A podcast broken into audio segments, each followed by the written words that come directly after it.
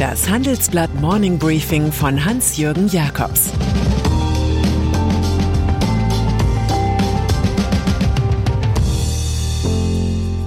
Guten Morgen allerseits. Heute ist Freitag, der 30. April, und das sind heute unsere Themen.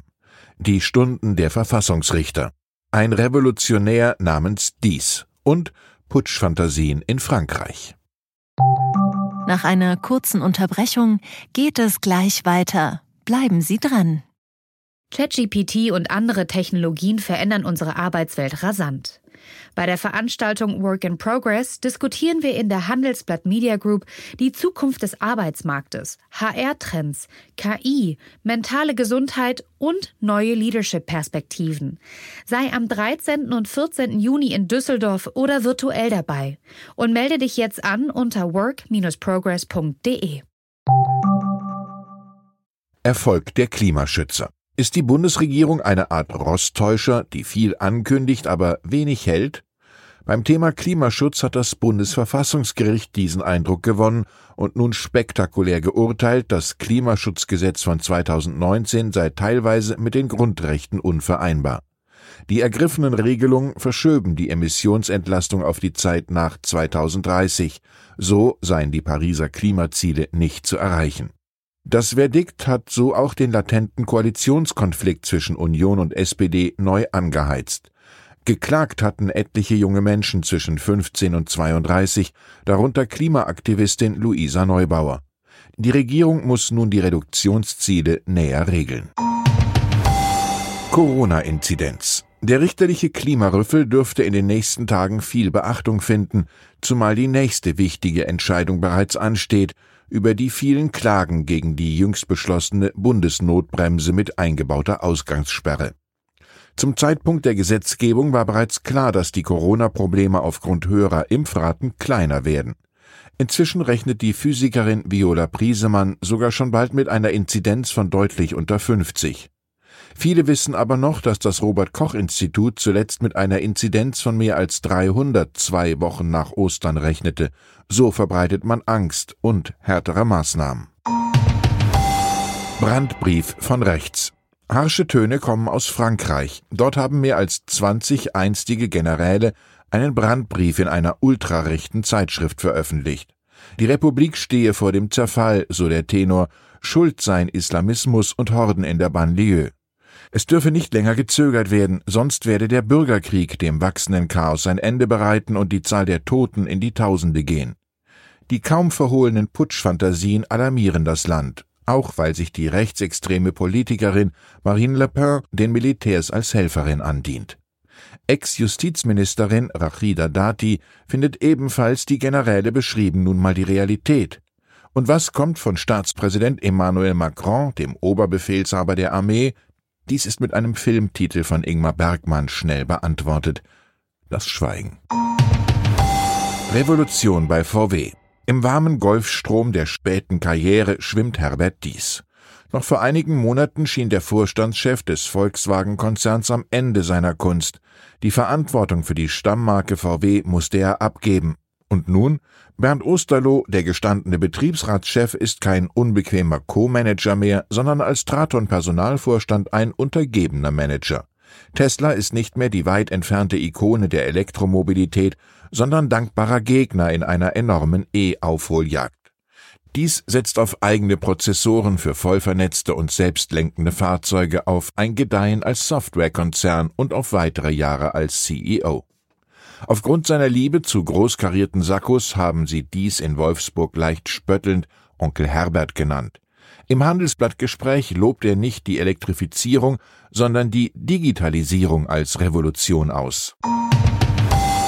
Im Einzelnen sagt der Manager über die Zukunftschancen, wir haben viele Weichen bereits richtig gestellt. Ein entscheidender Baustein ist unsere neue Softwaretochter Cariat, in der wir die IT-Kräfte aus allen Marken gebündelt haben. Das muss sein, um mit den großen Internetkonzernen aus Amerika und China mithalten zu können.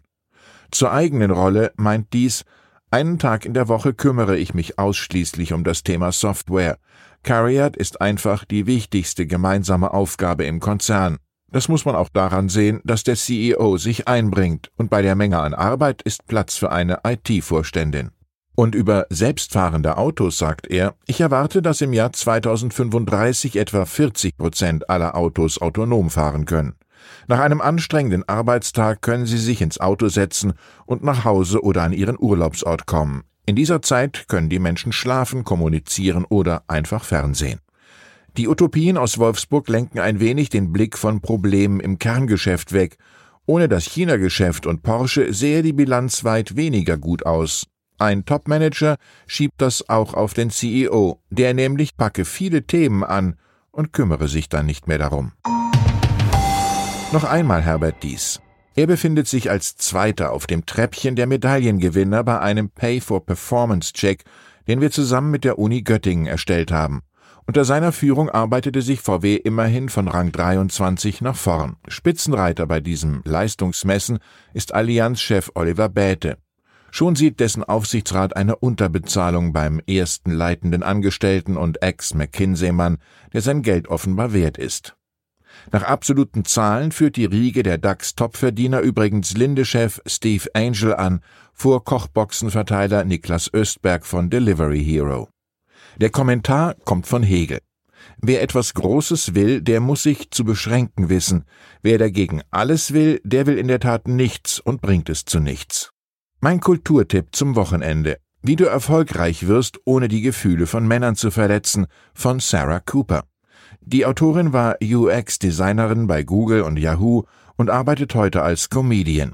Die mehr oder minder versteckten sexistischen Anwandlungen im Silicon Valley, dieser Mix aus Doppelmoral und Doppelstandards, ließen sich allem Anschein nach nur mit einer Überdosis Humor verkraften.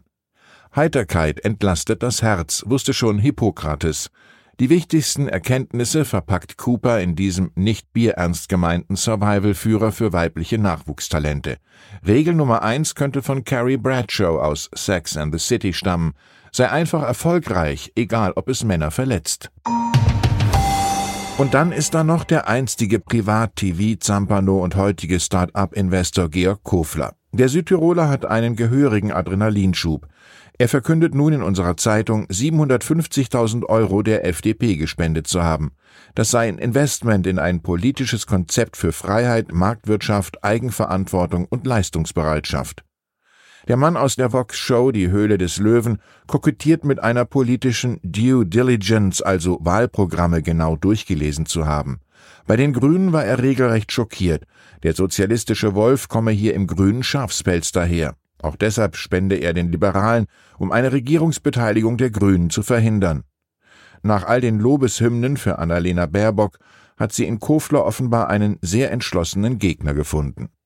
Ich wünsche Ihnen ein erholsames, kommunikatives Wochenende. Es grüßt Sie herzlich Ihr Hans-Jürgen Jakobs. Das war das Handelsblatt Morning Briefing von Hans-Jürgen Jakobs, gesprochen von Peter Hofmann. Die Welt steht vor gewaltigen Herausforderungen. Zum einen die Energiewende voranzutreiben und gleichzeitig den Klimawandel einzudämmen. Und auch der Energieträger Wasserstoff gewinnt weltweit immer mehr an Bedeutung. Doch wie geht es weiter?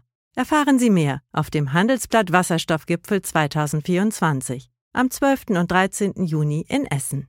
Infos unter handelsblatt-wasserstoffgipfel.de. Mit dem Vorteilscode Wasserstoff 2024 erhalten Sie einen Rabatt von 15% auf die Tickets.